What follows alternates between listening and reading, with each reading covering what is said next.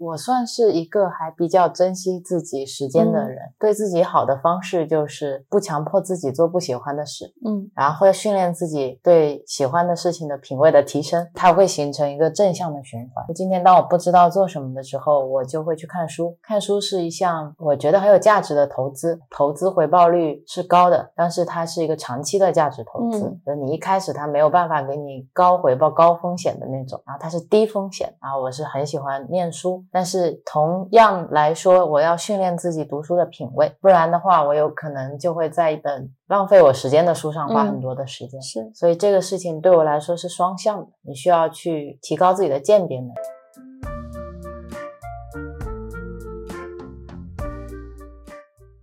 ，Hello，大家好，这里是木星记，我是岑，我是 Real，我们是一档专注于闲聊的播客。别人的片头都是录一次之后每次用，我们每次都是新鲜录。因为每天都不一样。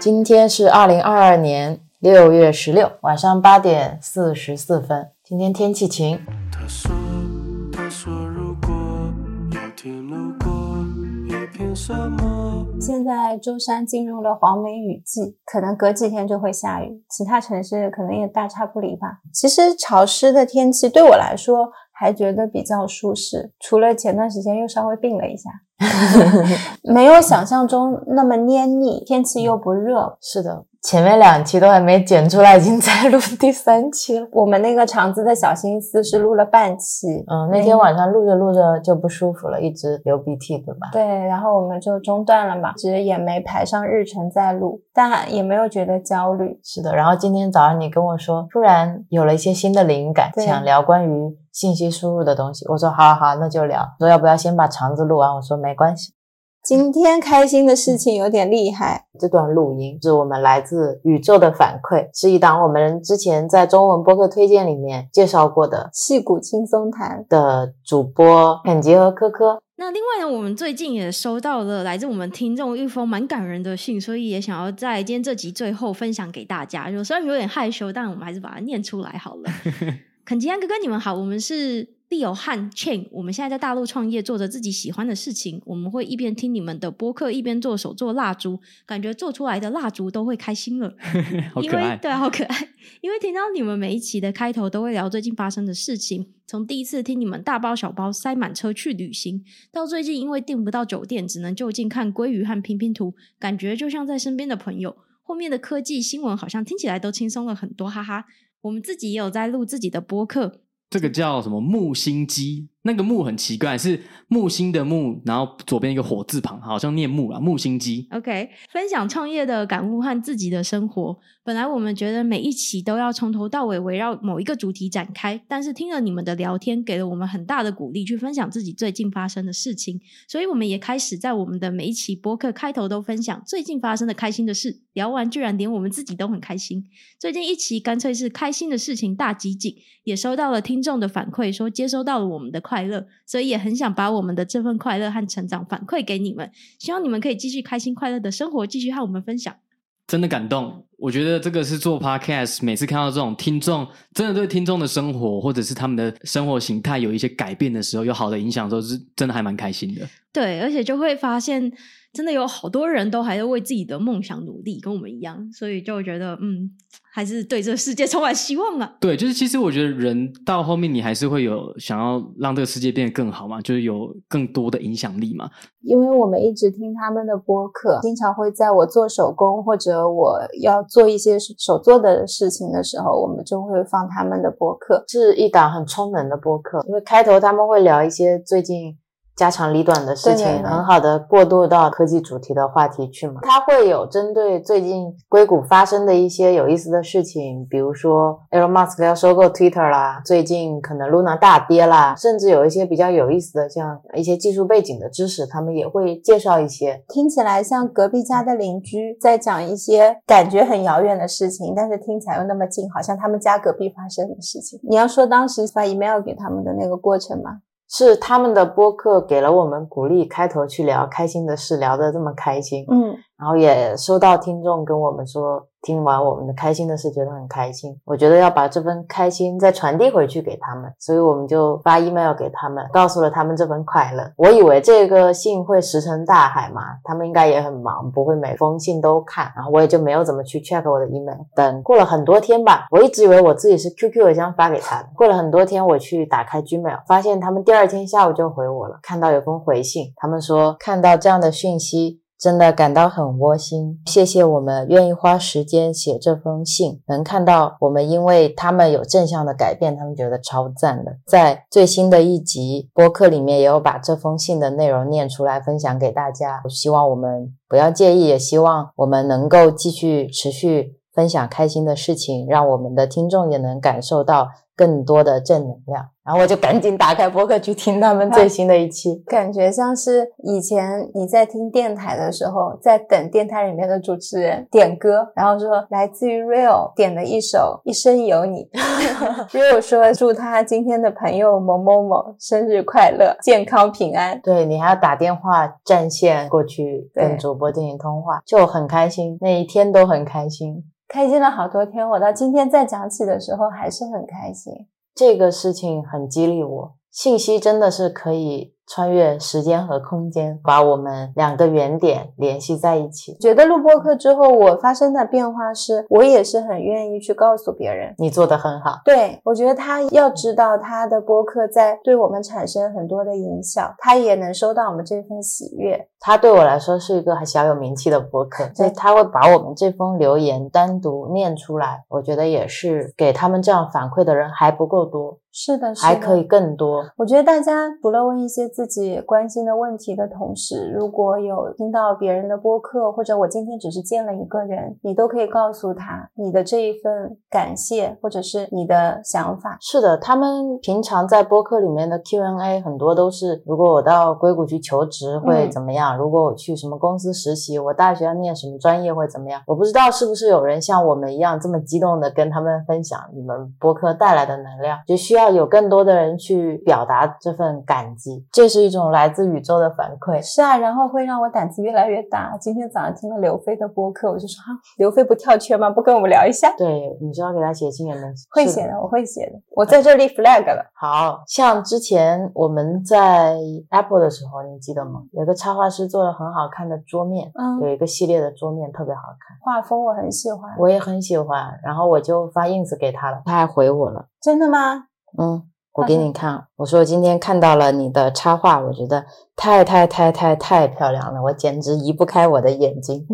然后我说我想拿你的画来做我的手机桌面，然后我就问他可以吗？他就说谢谢你。他说太太太惊喜了，说我在中国的 Apple Store，他就说哇，居然在中国，他就觉得好酷哦。发现这些人、这些艺术家、这些创造者，或者你很欣赏的人，其实离你没有那么远。嗯。不是所有的人都会往前走一步。你所做的这一切，让我打破了这种边界。原来我觉得这些人他们都是很遥远的。又或者他们很厉害，总是觉得跟他们有很很远很远的距离。其实就算我很喜欢的，可能一个人今天在我站在我旁边，我都可能不好意思去跟他沟通。我觉得这个是无关于距离。像你的话，就会很习惯，今天看到谁各种 Facebook 来 ins 什么的能发的，你都会去给他反馈，因为他做的好，我就觉得是值得有人告诉他们他们的作品很好。你的这种坚持的方式影响到了我，包括我们之前磕 CP，你也有发给他们，是就不管他回不回。回我我都会发的，像我们片尾如果用了谢春花的音乐，对对，用了房东的猫的音乐，我给他们发私信，他们回不回我不重要。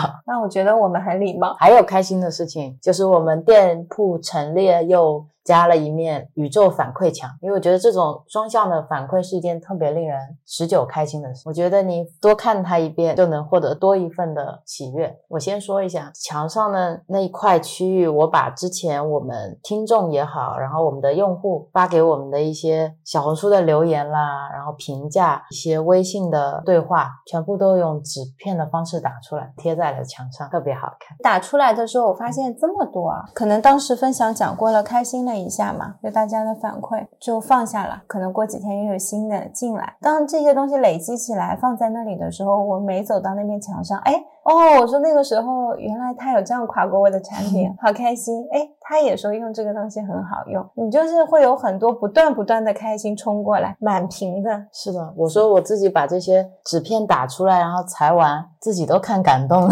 是啊，我们那一天本来之前也蛮忙的，打扫店里面，然后打扫的时候我就在想那边留言墙要怎么做嘛。没有太强的灵感，就是想说，那么这件事情将会放在我打扫完了之后，所有剩下来的时间我都会给他。但为什么要选择先打扫？是因为那个环境干净了之后，会让我的心比较安定，然后不会说我万一留言墙没有做好，回上来又看到比较杂乱的桌子啊什么，我心里面就会起乱乱的情绪。后来到了下面的时候，我就在想，用什么东西呢？垫个什么板呢？是不是需要什么样的道具呢？这个东西要是都弄不好，今天做不成，那我们就要再买。嘛，我看着那面墙，我又在问自己，我是不是需要去再给它添置东西？后来发现它直接贴在墙上就很好看。是，当你想不好这墙上到底要放什么，我们一开始放了一块反光板上去，觉得材料不合适，再换一块之前剩下来的货架的木板放上去，又觉得拼多了也不好看，那就先把打出来的纸直接粘上去看看。节奏是这样的，你就想不好的时候，你有可能一直在想那样用什么材料跟它搭配比较好。那另一种形式是，你要先把留言打出来。如果你没有把这些留言打出来、裁剪好，你在脑子里面去幻想，是想不出一个结果来的。嗯，然后你把它打出来了，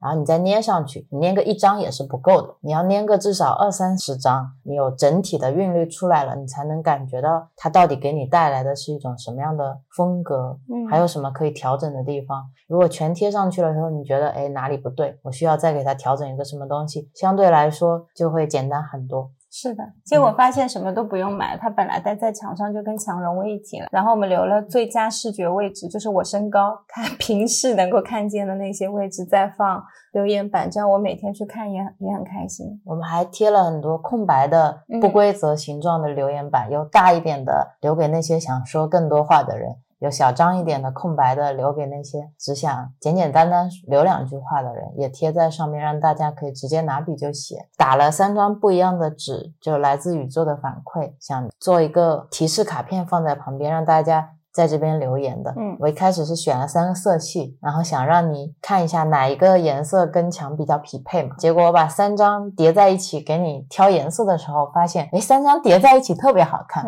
重影就变成了来来来，写下你的心情，就特别好。所以很多时候你必须要去做了，你才知道会做成什么样。是的，不要停留在想的阶段，因为这个月是交月，对，这是第三件开心的事情。我们有更新了很多的这些元素在店里面。一些彩虹元素，像我们每天店开门有一个很小的卡片，会在门口 open 或者是 close，把它换上了彩虹设计。店里的洗手慕斯和洁面慕斯都换上了彩虹版的标签，连我们两个自己的头像今天都换上了彩虹元素。是的，因为我的头像是个小人嘛，小宇宙里面也可以改啊。大家看得到的话，我就戴了一个很酷的彩虹墨镜，是今天晚上。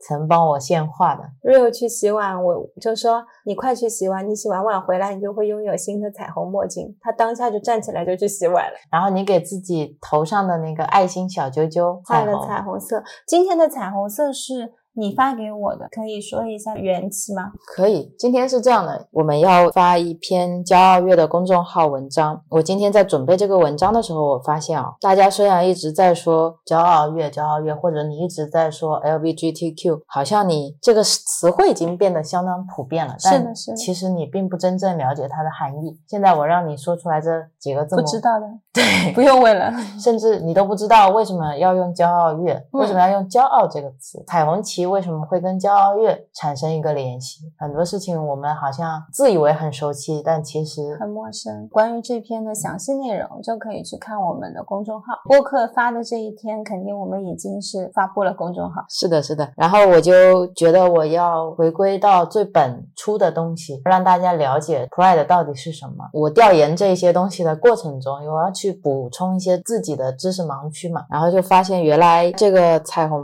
色的每个。颜色，它一开始设计出来的时候都是代表有不同的颜色，做过八个颜色的彩虹色，有九个颜色的彩虹色，也有到后面简化的版本。然后像里面的亮粉色，一开始它是代表性别，红色代表的是生活，橙色代表的是康复，黄色代表的是阳光，绿色代表的是自然，还有一个绿松石，就有点偏蓝色的，代表的是魔术和艺术。靛青色代表的是宁静，紫色代表的是精神。我最近都在画彩虹，在没有看到你的这个完整彩虹色的时候，我就是会觉得它少了什么，脑子里面在念的是。红橙黄绿青蓝紫，我就在想，怎么就好像少了颜色呢？不是以前都说是七彩彩虹吗？嗯，但是我拿到的潘通色卡是六色的，我就想说，那难道说黄色要再加一个吗？还是什么要再加一个？我这两天就一直有一点这方面的顾虑，然后你就帮我补齐了。当我今天用完整的彩虹色给你画眼镜的时候，你会觉得特别好看，因为它齐了。今天很开心的是，在我插画的时候，我的彩虹色补齐了，而且我知道这。这些颜色分别代表什么？所以未来我在画一些主题的时候，我就可以根据它的一些含义，会有突出的颜色。你了解再多也不会多。然后我们未来还会想把这些彩虹元素结合到我们各个产品的系列当中。结合到我们的品牌意识当中去。现在是我创造力最旺盛的年代，终于开创并且开始了。解放天性，发挥你的创造力。是的，我发现你拿掉了你想要把东西画得更漂亮，然后你想要画出受别人认可的画的时候，你把这个东西拿掉，你就说我今天想画什么就画什么。往往这个时候你画的过程是一种享受，你画出来的东西都比平时画的要好看很多。是的，我们还想把它们印在 T 恤上。啊，是的，我会设计超漂亮的 T 恤。我们去岛上朋友 Z 那边的时候，发现他也在做衣服。是的，是的，这心有灵犀，觉得他周末还会在岛上开个 party，到时候我们又会有新鲜的事了。好，今天的开心的事情就在这里，因为我们今天立了一个 flag，不要录太久。对，最近都是两个小时起步的。对对对，今天要聊的这一期呢，跟以往特别不一样，因为是曾主动提出来的。平常都是我说，因为，我想聊这个，哎，我们聊一期这个吧，我们聊聊这个好吗？他说好呀好呀。这一期居然是今天早上他跟我说，我觉得有个东西还蛮想聊的。是的，我因为今天早上打开手机看到很多公众号的推送，好多我未读嘛，突然意识到那些新闻标题怎么都是这样的，我又在想说。这些公众号有几个我是想打开的，翻到了人物，今天发了一篇关于妈妈跟孩子之间关系的一篇文章，我就在留意，我看他这篇文章的时候会花多少时间，它里面什么东西是触动我了。等到这篇文章退出来的时候，我再去翻我的公众号，我竟然没有第二篇想打开的。然后我就又问自己，我说，那么有这么多新闻对我来讲是无效的，那我是什么时候关注他们的呢？那我当时又为什么要关注他们呢？然后我现在其实他对我来讲，我。已经觉得无效，我不想点开它。我甚至觉得它有一点骚扰我。这些标题让我看上去都没有那么舒服了。那我为什么不取关它呢？然后我就告诉自己，哦，这个是新闻类的，因为我妈妈现在在杭州，那我在舟山。如果有一些疫情方面的东西，我可能需要这些新闻来告诉我。后来又在想，我是一个主动获取信息的人。如果我今天想知道杭州的疫情有没有什么防控的变化什么的，我其实可以主动去获取的，我不需要被动的等他来推送我。当时想到这个点的时候，我就很想。告诉你我的想法，我就拿出微信，就想说跟你讲一声，然后再跑出来跟你说，怕我忘了。打的时候发现我不知道从何说起，这个叫信息骚扰嘛？我觉得好像又不完全是，这个算时间的浪费吗？又不完全是啊！我就噔噔噔跑出来跟你讲，就停下了手上的事情，听我叽里呱啦讲一堆，嗯，还帮你记录了一些我当时讲的东西，因为怕你忘记掉，就说后即忘，对对对，好像是别人讲的一样。所以我们的播客，我就是喜欢没有准备，即兴聊。对我们俩都很适合即兴聊。是的，有了准备之后会觉得有点无趣，就知道你自己接下来要讲什么了，还有什么意思呢？是的，是的，是的。人生是这样活的吗？我们有时候是。今天早上你跑过来跟我讲，就你没有办法跟我说一句，说 Real，我要跟你聊一个信息骚扰或者信息简繁的事情。然后我听完是没有概念的。但是你像刚才那样一通跟我讲完以后，你不必告诉我说你要聊的是什么，我就会很有共鸣。我说对对对，我也是这样的。我很想总结出一个精辟的一句话，就跟你说，我们今天就聊这个了，怎么样？结果唉，不行，还是要铺垫。然后我就想跟你讲一堆，之后问你嘛，你觉得这个是可以归纳成哪一方面的主题？聊着聊着，我们俩就聊开了。然后我就说，你刚才那句话很适合做标题。我就给你摘下来了。你说，当我看到这些新闻标题的时候，我就想全部都取关。对，为什么不能？是，所以今天我跟你说，我觉得有时候我们关注了一堆堆不喜欢的公众号，有一一群你不想加但是要加的朋友，你平常都屏蔽他们的公众号，或者你就觉得我关闭朋友圈了，我我与世隔绝，去看这些公众号，就好像你很了得。就这种心态也是我觉得很奇怪的一个状态。为什么不能去关注一些你觉得跟你是匹配的、的跟你是同频的公众号，然后你好好的阅读他们，认识一些你值得交往的朋友，嗯可以互相影响，会真的想关心他们最近发生了什么，而不是在朋友圈看到某一个人发了一些或某者文章的转发，今天遇到很不开心的事情。哎，你也不想关心他的，对那你为什么还要把他留在你的圈子里？我们一般发朋友圈是面对所有人，是所有人里面包含了很熟的、不熟的，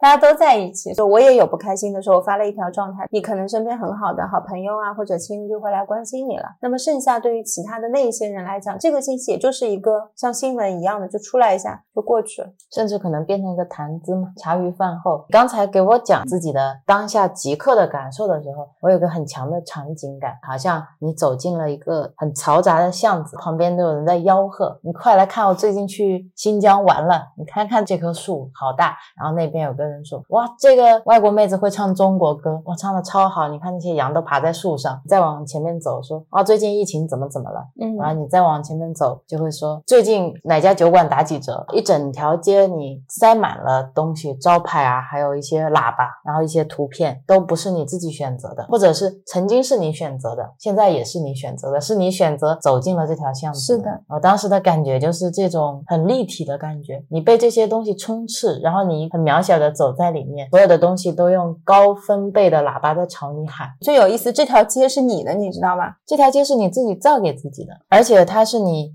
会经常去走的一条街，是频率很高。你可能一天走一次，有一些人一天走好几次，也有一些人选择把这条街关掉不走，但它是你造出来的一条街。所以我想带大家看看我们的街道，趁你还没有清理你的公众号的之前。你可以给大家读一下你现在能看到的公众号的一些标题，因为我平常现在公众号也只能读标题，很少有点进去看。嗯我们比拼一下吧。哎，我们这样一个一个往下读，你读一个，我读一个。杭州顶流红盘领证，知名房产公司老板放话，摇不中就暂停摇号。今天在抖音千万别搜这个品牌，今晚二十四点最后一波预约，这十五个打卡带你梦回宋朝。讲真，爱玩手机的人都难逃这种眼睛问题，不是近视。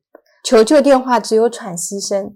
幺二零调度员这个操作冲上热搜。疑似 A 十六芯片性能曝光，彭博社预测 M 二 Max 处理器规格。今天浙江日报聚焦舟山这些人，这些事省略号。神经科学会禁锢艺术鉴赏吗？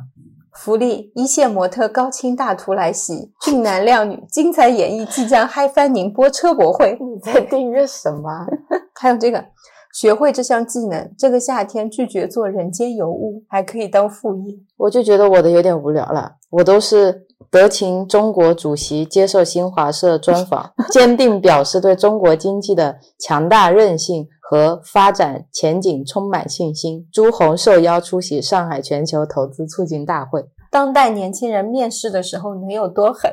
这件事每个成年人都会经历，不是失恋却比失恋还难过。贝克汉姆女儿十一岁近照曝光，遭网友调侃：“这是胖成英国王失灵了吗上海亚洲一号最长的六十八天，？”欧美物价涨疯了，我们还能挺多久？小宇宙招人吗？招。潜逃二十三年，他落网。谬赞新东方，杭州人注意，今天起实施。京东云的中场战事。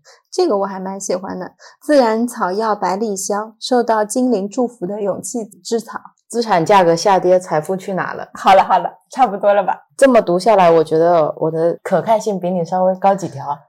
我是什么九一点八啦，什么中山晚报啦，什么钱江日报啦，各种各样的新闻，他们可勤快了，一早全部夸夸夸给你推送。像九一点八就是那种钱江晚报会有那种深蓝色的背景嘛，然后很多时候你感觉是有一点紧迫感的新闻。紧急通知，对对对，或者公安推送，突然看到这个哦，杭州人要注意了，即日起不讲完了。他如果说即日起银泰打折了，我就不会进去看了。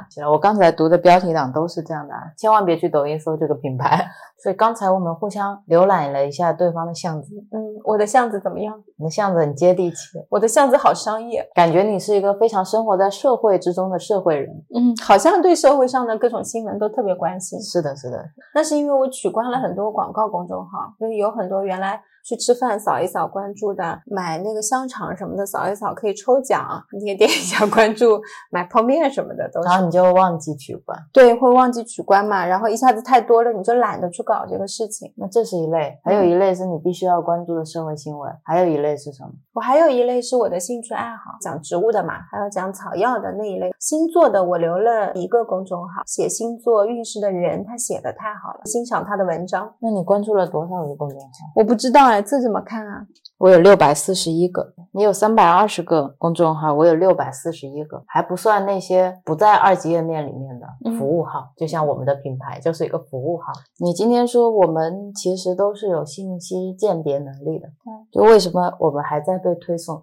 好像我自己没有办法去选择我要看的东西，每天就等着别人推送之后，我就会有一个习惯性的动作，打开微信看一下最近我们朋友发送给我东西，如果有那种红点点，一般来说会有公众号，我们就很习惯会想要点掉。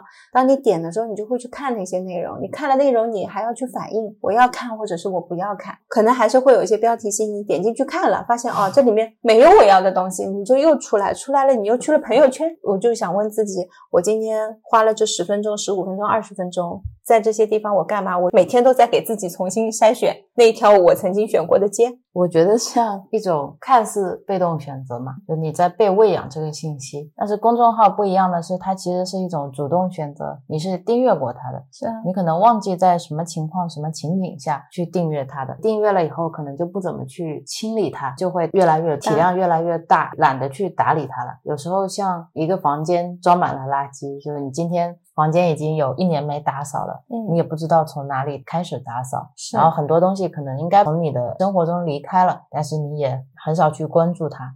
原来的时候，我会想说，哦，这些公众号他们为什么要列这样的标题？正是因为他们列了这样的标题，我点开了。从数据层面来讲，这些效果是好的嘛？你在用点击投票，是，是我自己投的票，变成了现在在数据面前是大家喜欢的样子。所以一切都是你自己选择的。是的，从今天开始就要改变我的选择。时间是很公平的，因为每个人他都是二十四小时，没有因为你特别优秀或者是特别有钱，你就比我多了两小时。当我们都有二十四小时的时候，假设今天给你发的就是两千四百块钱，我每天拥有这两千四百块钱，你看你把你的这一些时间花在了哪里，就会能看到说自己可能会得到什么。你觉得你每天的时间都会花在哪里？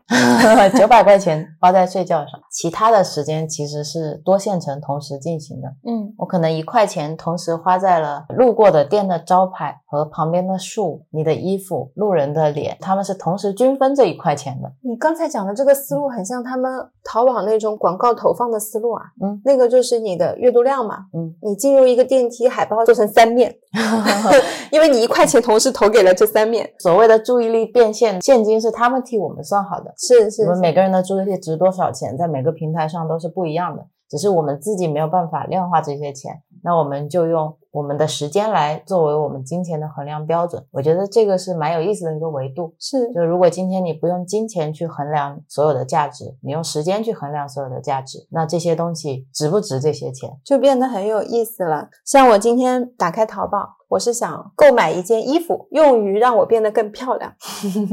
在这件事情上面，我每天都会花半个小时选，然后我选了三天，总共是花了一个半小时，也就是一百五十块钱。嗯，是我学在算钱就特别好。是我的一个时间投入的成本是一百五十块钱，最后我买了一件衣服呢是五十块，就很开心，说我花了一个半小时，我选到了最便宜的，质量感觉是最好的，当然还在路上。假如我不喜欢，我还可以退掉它，我就在等，我觉得我自己太能干了。但是我没有想过，如果我今天一样打开淘宝，我很明确，我想要这件衣服，我花了五分钟我就买完了。这件衣服的购物成本是五十五块，但是我花了三个小时、三个半小时，我去选这一件衣服，它比其他的店铺便宜了十几块，其实花了两百块下去，所以它的成本是比那一件高很多的。现在每天逛淘宝都是十五分钟就会让自己关掉这个程序，你其实是很在意你的时间成本的，这点我是很欣赏的。没有这样核算之前，我还没有那么欣赏我自己。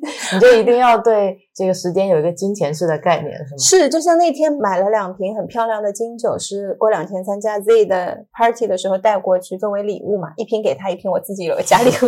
我本来其实已经想买单了，结果因为最近六幺八有个凑单的活动，差了几十块吧，我其实已经超过我购物的十五分钟，我心里已经很不耐烦的情绪上来了。我觉得这么麻烦，我就不想凑了。那你想吧，好了好了，我花了前面的十五分钟，我都已经在花了。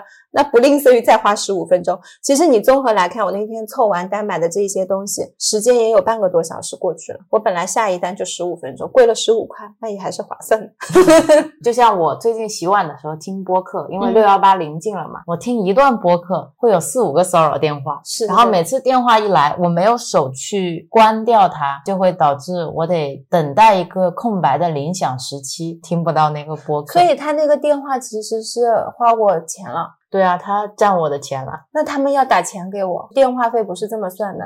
运营商这样把我资料卖出去之后，别人打我电话，不是我亲人啊，不是我朋友打给我，都是要收钱的，按分钟收费。对啊，不是我们打电话去付流量和宽带费，对，是他们要付给我。是的，是的。那些卖保险的打电话给我，我就说好，我的账号是多少，你打算讲多久，我都是会听的。是这样的，不是说你今天花了一百块钱买到了我的电话号码，这个钱给了贩卖方就结束了。嗯，就每一次你拨通我电话，都应该打多久的电话给我相应时间的对吧？所以我们的开场就是这样子的，没关系，要聊多久都可以。现在先跟我确认，你会以什么方式转账？不是，应该是变成一个规则，变成一个行规，是是是，然后看他们愿意花多少钱给我这个用户。是这样讲，就很多事情变得非常明晰了。你在做选择的时候是非常便于做选择的。是的，你今天愿意在我身上花一千块钱，OK，那我也是愿意的，就是让他们有一些成本。而且现在我连跟真人对话的资格都没有，打过来的都是机器人。所以真人一分钟，比如说一百块，那机器人一分钟就应该付我们五百块。对，就这个事情，我们再来看，像我每天我的时间，我一般会花在画画、听歌，这个是一烘般焙做饭，烘焙、做饭，给你擦药，然后去看阳台的蔬菜，洗给蔬菜浇水，做家务、洗衣服，我们一起还会去店里面，然后待在店里面办一些工作。其实我们工作时间也是算还还还不错，从时间成本来说，因为我们平常的生活就是我们工作的一部分，嗯，有很多工作都是需要我们在有创造力、有想象力的情况下去输出的。是所以，我们如果能很好的享受生活，然后我们自己感知的能力提高了，然后我们审美能力提高了，我们的产品才有机会去发展嘛。所以，我是不会吝啬对我们两个人自己的价值投资的。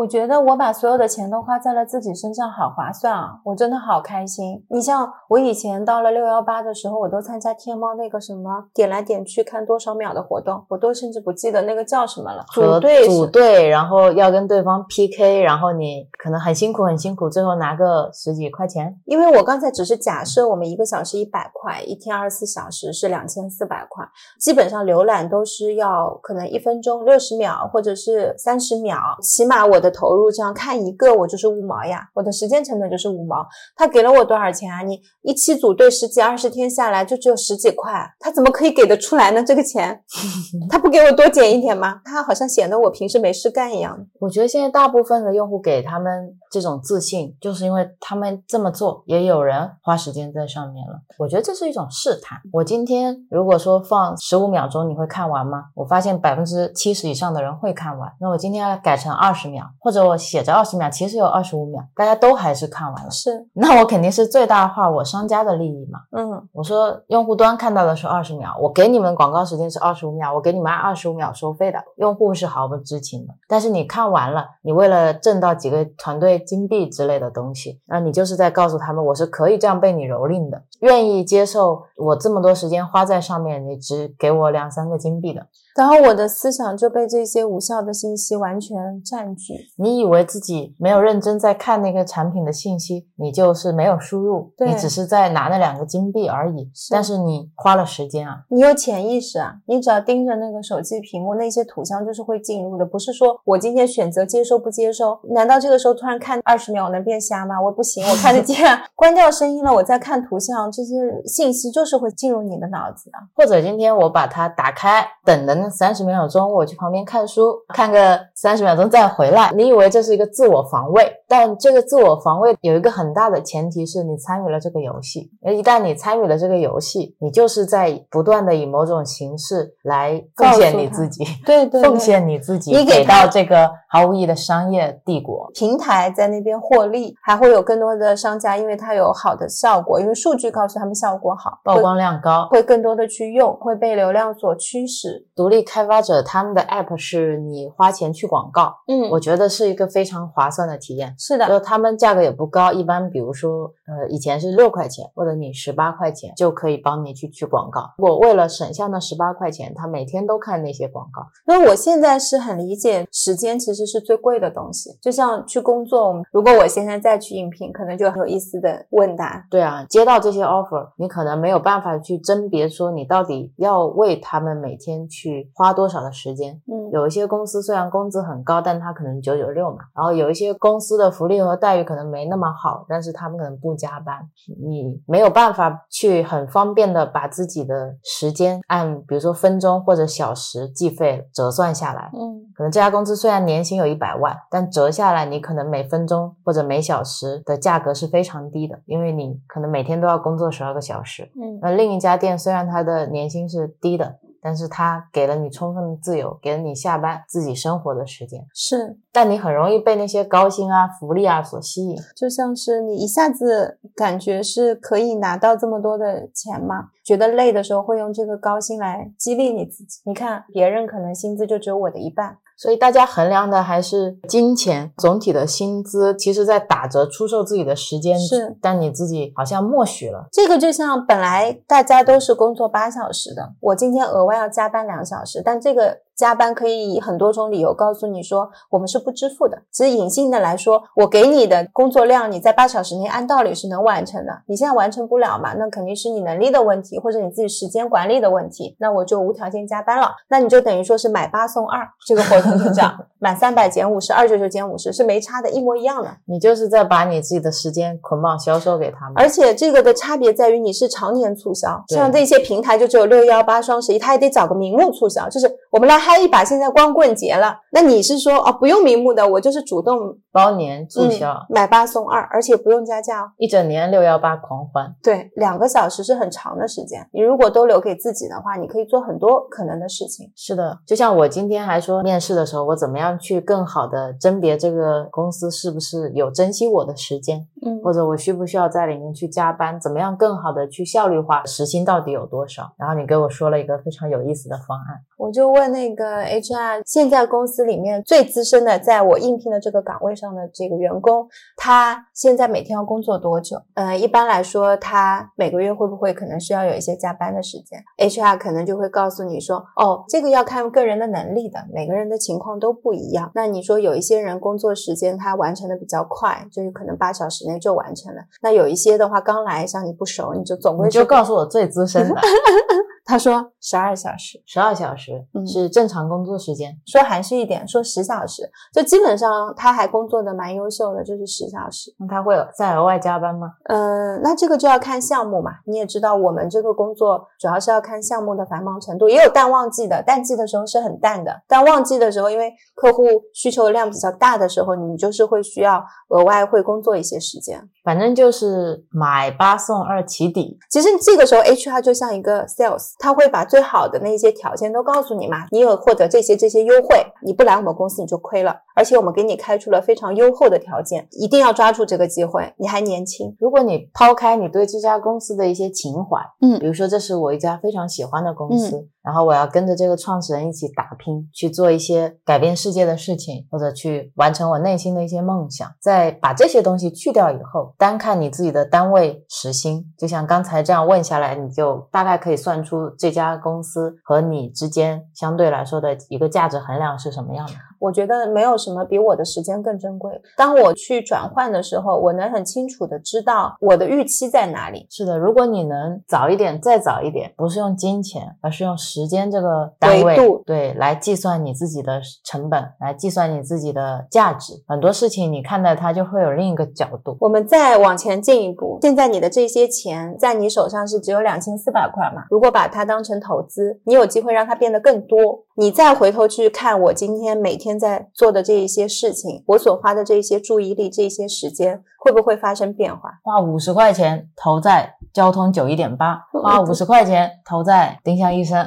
或者是花六百块在抖音，五百块在淘宝，很快就透支嘞，是而且没没有产出的那种。你投在淘宝，你想你获得什么？你是去 shopping 的呀。你就是投在淘宝五百块，然后能再倒贴五百块。从时间上面来讲还是亏的。嗯，说你放在抖音里你得到了什么？可能是一些新的刺激，刺激你下次再去打开它。是因为它会越来越知道你在什么东西上面停留嘛，你喜欢什么就会给你什么。就是你花六百块钱给抖音，然后让它更好的建立你的用户画像，卖给那些广告主，同时能够让你下一次更心甘情愿的再多花六百块，或者七百块，或者八百块。看你做这件事情是为了什么？很多人做短视频，然后看短视频是在看别人他们是有什么样的一些特别的创意，还是说你今天纯粹的是为了消磨你的时间？不知道要看什么，抖音是最方便的，它像去吃快餐一样，所有的东西都给你套餐打包好了，你只需要往下滑，你就做一个这一个动作。很多人说往下滑是一个止不了的动作，因为太简单。那淘宝还不简单，不就是往下滑？我就是很累啊。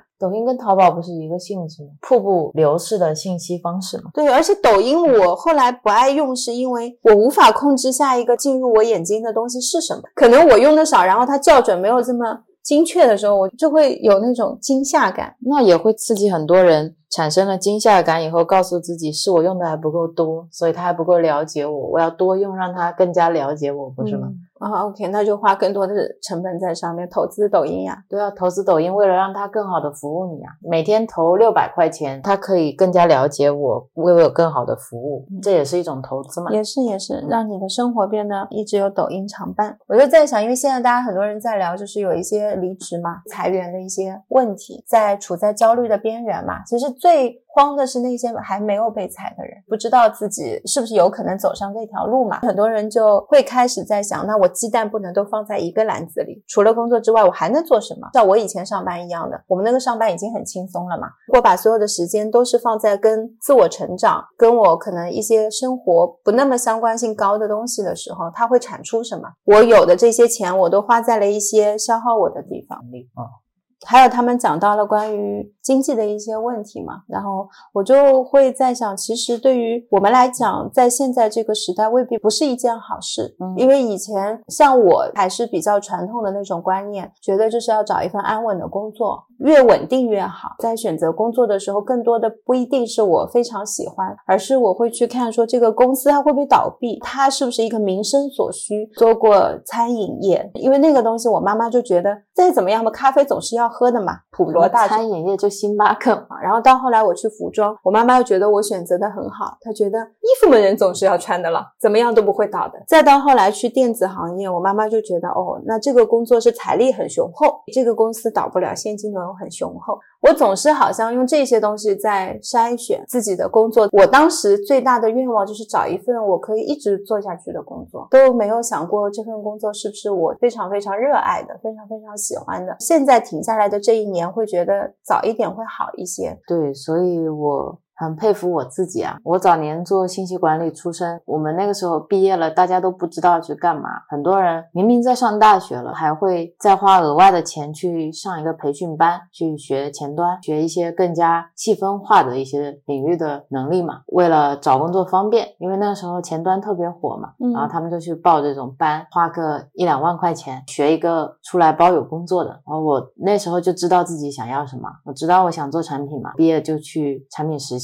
包括后来我去 Apple 的时候，也是我觉得我很热爱这家公司，我很热爱它产品里面的那些细节感，所以我想更加了解这家公司的企业文化，嗯然后它的产品细节，所以我就去这家公司。现在离职自己创业，我也知道创业我可以给你带来什么，这个过程可以给我带来什么，所有的一切，我觉得都是有在帮助我成长的。就是如果我在这家公司，它已经不能给我带来成长了，我就会离开嘛，一个很洒脱的过程。是的，以前觉得你这种是一种超能力，现在我知道了你为什么可以这么洒脱。很多东西对你来讲都不算是选择，就是当你知道哪个选项是更好的时候，就没有选择了。是真的没有选择。就像我跟你说，哎，我要我们一起去创业吧，然后我们离职，你说好，都不用跟你要一个 PPT keynote 跟你讲说我们这个商业报告，我们的项目是这样子的，然后我打算要这么去经营。我们第一步要做什么？第二步，然后你就是好呀，那我们走什么时候几号？这是一种双向信任。是我很信任你的为人，我也很信任我自己。是就是是今天如果真的跟你出去干不成，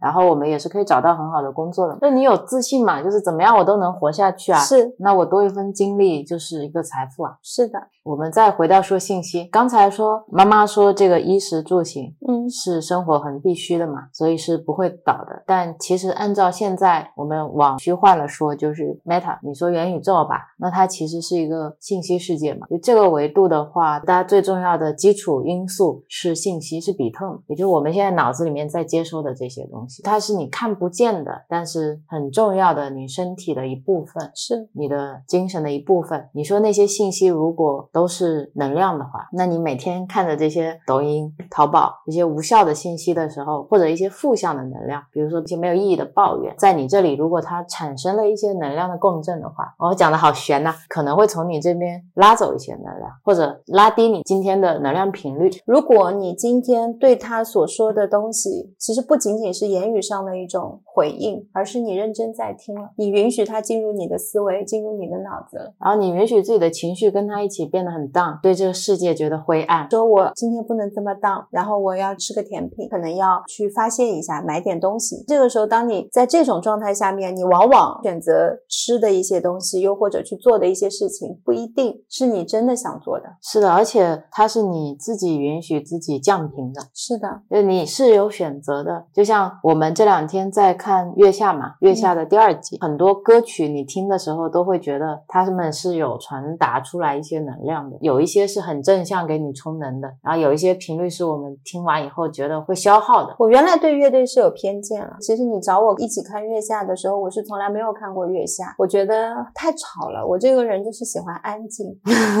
音乐就不要太闹，太闹的会让我觉得很闹心。你给我听过几支乐队的歌，我觉得还是好听的。在看的时候，我发现天呐，乐队不是我想的那样，原来是可以闹，是这样子的方式在闹的。它其实就像人一样，有很多种表达情绪的方式，他们可以用声音、歌声，或者用乐器，用各种东西都可以去表达他们。就像我们做手工或者做饭或者画画，我觉得只是大家在用自己擅长的方式在表达自己的一些情感。而作为我们其实收听的人，我现在就会很在意说那个创作者他的想法是怎么样的。就像我们看那个野孩子，看到他们对音乐的一些坚持，他们出来的作品很好听，我就会对他们的歌单很放心。可能我今天不知道要听什么候，打开野孩子的歌单，我可以安心的让我敞开的去听它，因为你是知道我的，就是有一些歌会伤我。对，是的。然后我自己跟你一起重看第二季的时候，我也是有变化的。嗯第一季我听到这些很多合成器还有电音的时候，我也是很不能接受的。我的接受程度可能最多就到刺猬、金裤子这里了。嗯那是第一季嘛，第二季的话加入了很多新的音乐风格元素，是我没有怎么接触过的，就像 Mandarin，我那时候听像重塑，我是没有太能理解的。第二季的乐队好像很吵，跟你一起重听，给你看了一期福禄寿吧。你当时给我看福禄寿的时候，你说当时有点欣赏不来，对我说，他们一记下来好像都在唱同一首歌。我就说好好好，那听一下，因为你会给我听的歌，我就知道不会太闹嘛。听了之后，第一首他们是玉珍嘛，当时就说哦，我第一次听到有那种亡灵之歌，感觉是从死亡的世界往外看的那种感觉，我从来没有有歌有给我这样的一种意境。我就觉得很好听。今天早上还有听他们的歌，然后我就站在你的角度重新看了他们的表演，我觉得跟我当时看的不一样了。你自己好像多了一些视角来看待这些音乐，我就再去看其他乐队的时候，我都能欣赏到不一样的点。对对，就他们对音乐的理解啦，他们对乐器的使用，是是，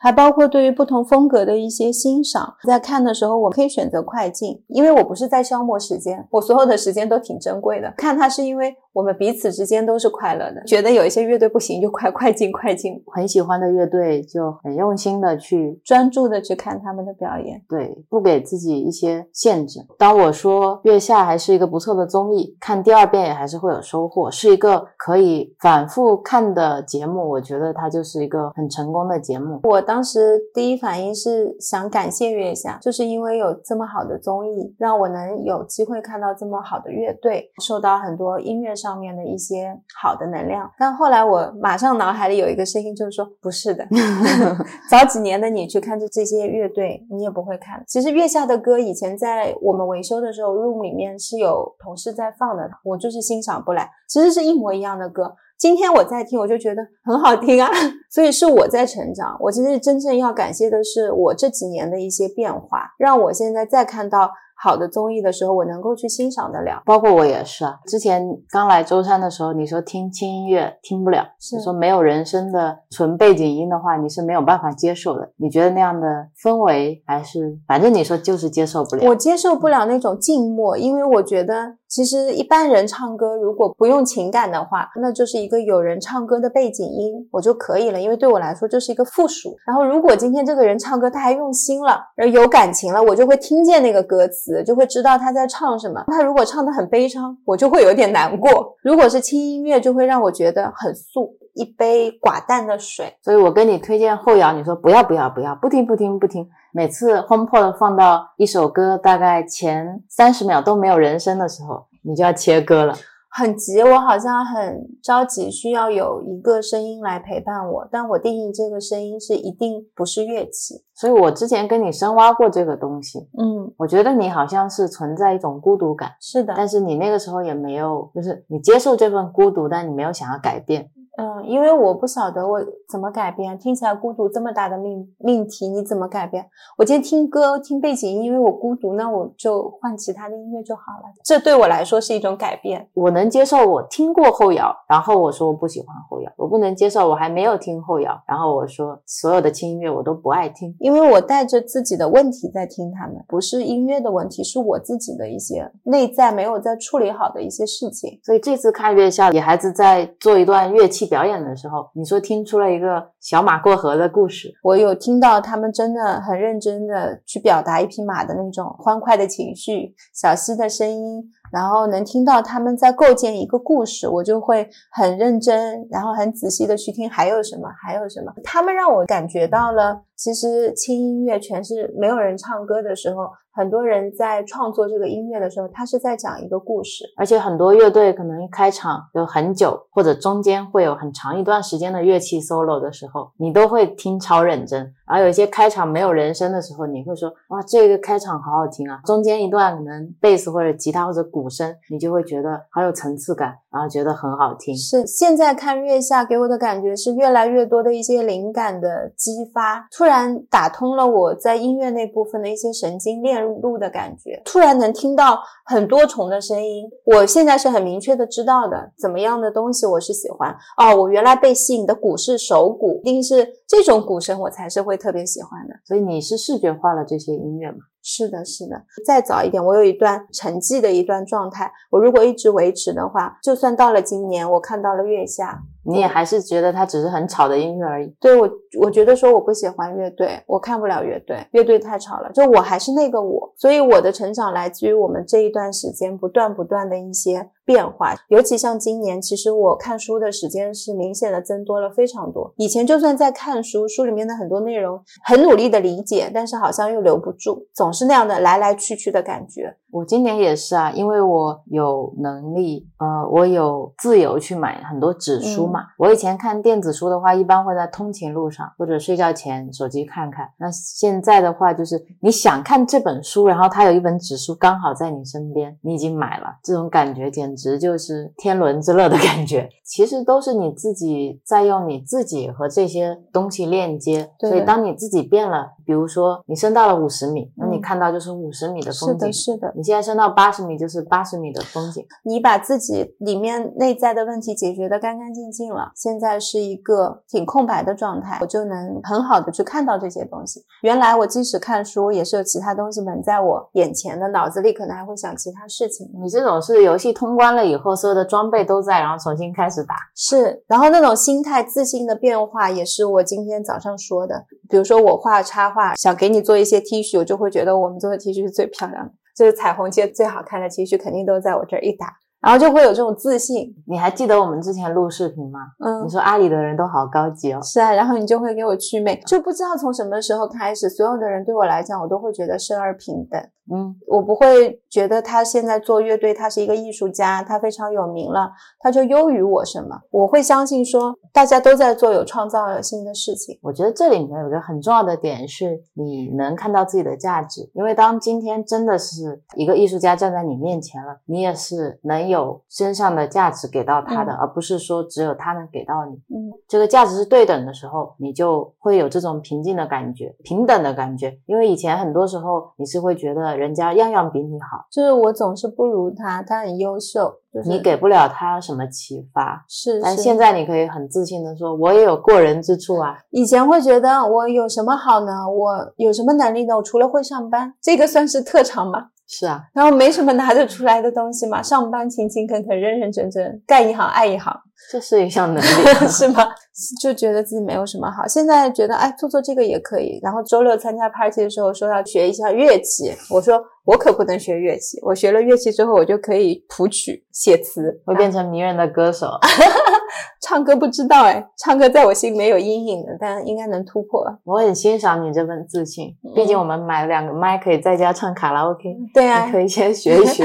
因为唱歌也是有方法嘛，看他们那些老师看几个视频，应该就能掌握一些方法，剩下的就是练习跟自己的一些风格跟学习嘛。我觉得你应该没有那么多钱可以投资在唱歌上。没有你如果感兴趣的话呢，你可以写写曲就好，然后挑自己喜欢的歌手，然后就让他们来欣赏你的作品，来唱你的歌。欢乐畅想曲这个是都已经了，聊到写歌了，这后面 title 太多了，嗯，就做自己快乐的事情嘛，珍惜自己的注意力跟时间投资。对，回到我们今天要聊的这个话题，其实这是一个链路，就是嗯你不能缺掉其中的某一个环节。比如今天我有两千四百块，但是我没有那个认知，你就只会乱花钱，对啊，靠运气挣来的钱都会靠本事花掉，凭实力花光。凭实力花光。就是你，你根本看不懂这些股市，然后你只会跟着大家一起买。大家说要抄底了，你就抄底，然后嗯发现一落千丈，所有的钱都赔光了，因为你根本不了解你投资的东西价值在哪里，甚至是哪一家公司你都不知道。然后你的基金经理是不是可靠，你都不知道。那你的这些钱就相当于是别人的钱。但时间这个东西是，嗯、我前面说它是很公平的，也是你不得不花的一样东西。你今天睡闭眼也好，睁眼也好，不管你想用不想用，这这些时间都是会被花掉的。它不会因为你的一念的停留，说能不能给我先暂停个五秒，让我想一想我现在要干嘛，它就就过去。就是它没有储值功能，你没办法积蓄。比是如今天我存个两天再再 花，在时间银行里，我我我过两天再把它取出来，没有这样的事。所以它也是跟生死一样，都是非常平等的东西。对，但它其实就是你的价值所在嘛。如果今天我出生到死亡只有一天，那你就不是两千四百块，你可能是两亿四万块。是，所以你的每一分钟就更加更加值得珍惜了嘛。如果按照我的每一天都是最后一天来过，我每天这都不值两千四百块钱。是，所以我要做的我可能手机都扔了，我跟你 讲。所以我要做的这两千四百块钱，你不知道往哪里花的时候，你只能去找那些基金经理。嗯那些基金经理，淘宝也好，抖音也好，今日头条也好，你连鉴别一个好的基金经理的能力可能都没有。因为当你有了这个鉴别好的基金经理的能力的时候，你往往也有能力花好这两千四百块钱。所以我觉得，一方面是你要认识到这个钱，不管怎么样，你都是要花的。嗯，第二个呢，是你要把自己培养成一个更好的人，知道怎么样去花这两千四百块钱。但是呢，很有意思的是，你想把自己培养成一个更好的人，你就需要先去花好这两千四百块钱。这就像是那个我没有经验找不到工作，但是你就是要去你不工作又没有经验，对对对。就会有这样的一个圈套，你怎么解？像我的话，原来也是抖音嘛，今日头条好像就这一些。后来直到我用上了 Pinterest，嗯，我就发现我每天我在这个 app 上面所花的这个时间，对我在画画、摄影、我们产品的任何跟视觉相关的东西上面排版，都会给我很丰富的一些创意的灵感。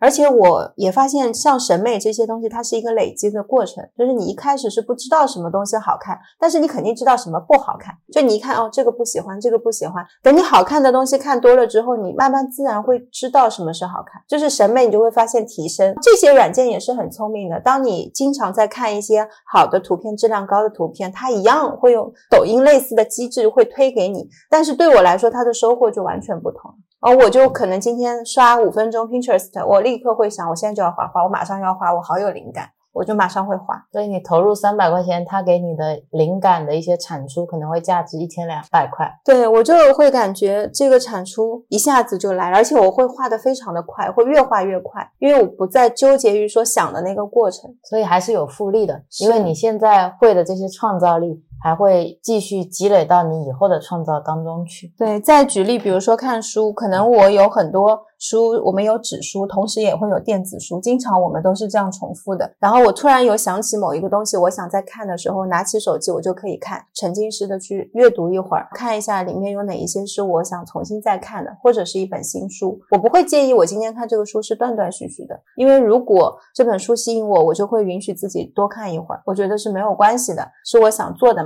如果我看到这儿，我觉得够了，我今天现在不想看书了，我就会退出来。但是这些的积累又会变成像我看芳疗，然后看最近一些跟吃的健康有关的书，它很快会实践到我们的生活中来，然后就会变成对我们生活健康更有益的一些帮助。我们对健康新的思考，健康二点零、三点零的思考。我觉得这也是一种投资回报的方式，是是，嗯，就是最终回报到你身上了。是的，而且当你找不到一些更好的东西的时候，就像你用软件也好，你可能一开始只知道在淘宝上去找一些设计图，对，或者是我那个时候在看一个叫什么堆糖，其实你筛选是很费劲的，你可能找到一些质量不太好的一些呃设计网站，是，然后你可能。逛个一两个小时才能找到一两份你比较欣赏的作品，这个对你来说其实时间浪费是很大的。是，所以如果你能选到一个你认知范围内的，又能给你启发的软件是很重要的。你刚才在说 Pinterest 的时候，我就觉得一个 Pinterest 的一个抖音，如果你今天是一个设计师，那这两个软件对你来说的产生的这个影响就是非常大。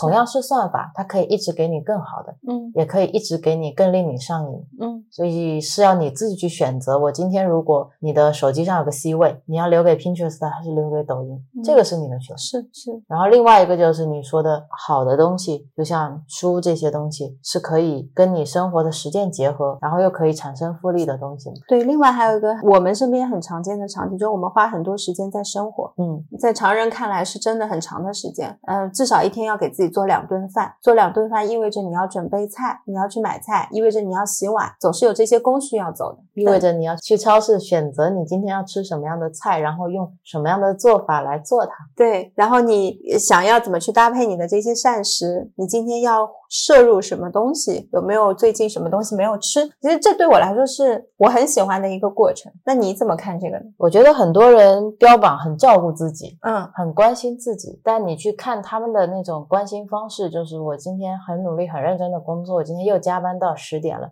我今天下午为了开一个会，我泡面十分钟就吃完了。就这种是他们觉得自己很拼命、很努力，我在为自己以后更好的梦想和生活在打拼。还有一种是我今天已经这么辛苦了，我就是给自己叫了特别贵的外卖，或者是我去吃了一顿特别好的好的餐馆嘛。就是这这些形式对我来说都是一种错位的自我关心。嗯，就你如果真的是自我关心的话，应该要回落到你自己身上。就你今天吃了些什么，你今天身体状况是什么样的，你今天经历了哪一些情绪啊，你今天是跟身边的人相处的愉不愉快，跟家人相处的愉不愉快，跟朋友之间的交流是什么样的，或者你今天看了什么样的书，有没有一些好的想法，然后你今天摄入了哪一些食物和信息，是。因为这些东西像是你的养料嘛，就说你是你吃出来的，嗯或者你是你读过的东西，然后这些东西就像我们刚才说的，就是那个圈套里面的一环嘛，它会让你变成一个更有甄别能力的人，然后又会让你可以更好的花那两千四百块钱，它是你的基础。其实你有多爱自己这个问题，你就看一下你的时间有多少是真的花在自己身上的，也是看得出来。就是抛开了这些手机，抛开了软件，甚至抛开了书，然后你有多少时间是让自己快乐的，然后好好的就待着的。对你有多少时间是浪费在毫无意义的两三个小时的开会？你有多少时间是在那边想要男朋友到底爱不爱我？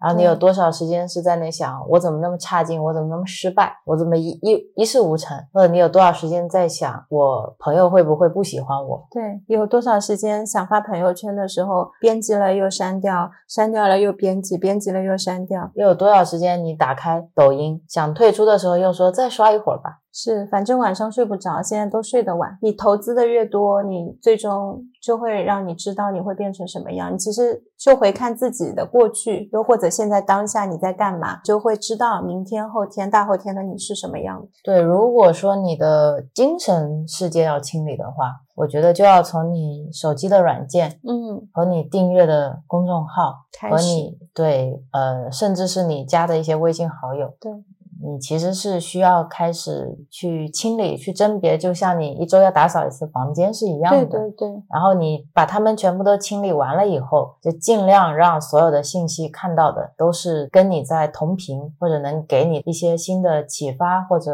呃触动的这个嗯状态。下一次你再要增加一个新的关注，或者你要结交一个新的朋友的时候，要站在自己的角度，嗯，去想你们之间是不是真的适合。对，你要想好自己的系统架构是什么样的，嗯因为在你的世界里面，你是那个游戏玩家，你是那个 player，其实其他所有的人对你来说都是 NPC，是吧？嗯，所以你自己要走好这一趟旅程。是的，你要玩的开心，是的玩的快乐，然后要珍惜自己的时间。好好花这两千四百块钱，就今天听完我们的播客，你们就去想两千四百块，你去看看你花在哪里。最后结尾的一个问题，就如果今天要让你只能关注五个公众号，你会关注什么？第一个肯定是木星记啊，嗯，第一个是木星记，嗯，我跟你一人一个名额已经没有了。你不要看手机嘛，你能想到的公众号一定是你印象非常深刻的一个讲神经网络的，啊，一个讲设计的，嗯，啊，还有一个是我之前关注的一个产品经理自己写的一些随笔，哦，你的这几个我都好想关注啊。然后还有一个是之前关注的一个，他会把 Web 三现在比较新的一些文章翻译过来的一个公众号。嗯嗯，我会关注，我会留什么？我会留一个木星记，然后我还是会留一个房地产的，因为它的那个数据我很喜欢，不是因为他说房价今天高或低，我其实想看的是城市流动的那些数据分析，这算是我保有兴趣的一面吧。然后还是会留一个草药的，但是我会筛选在植物学方面跟魔法相关的一些里面选一个，我觉得我最适合我的就够了。所以如果有听众听到这里，就可以试一下自己手机里面的公众号，如果只留下五个，你会留哪五个？服务号的话，记得把木星记留下来，嗯，木星记还是呃更新频率其实是挺低的，不会怎么打扰你，而且我也尽量期望输出更多有值得看东西，信息，嗯，因为这些信息肯定是我们自己觉得有价值。才会发出来，嗯，否则我们也不会就这么轻易的发给大家。对，那我们今天就先聊到这里。好的，大家拜拜。我们会放一首好听的歌，不知道我会不会放一首乐队的歌。好嘞，好，拜拜，再见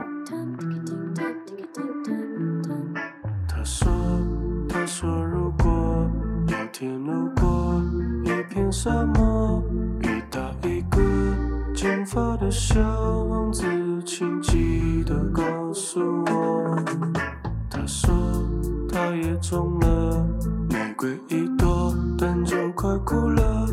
每当听到风吹麦浪的歌，又想起告别的沉默。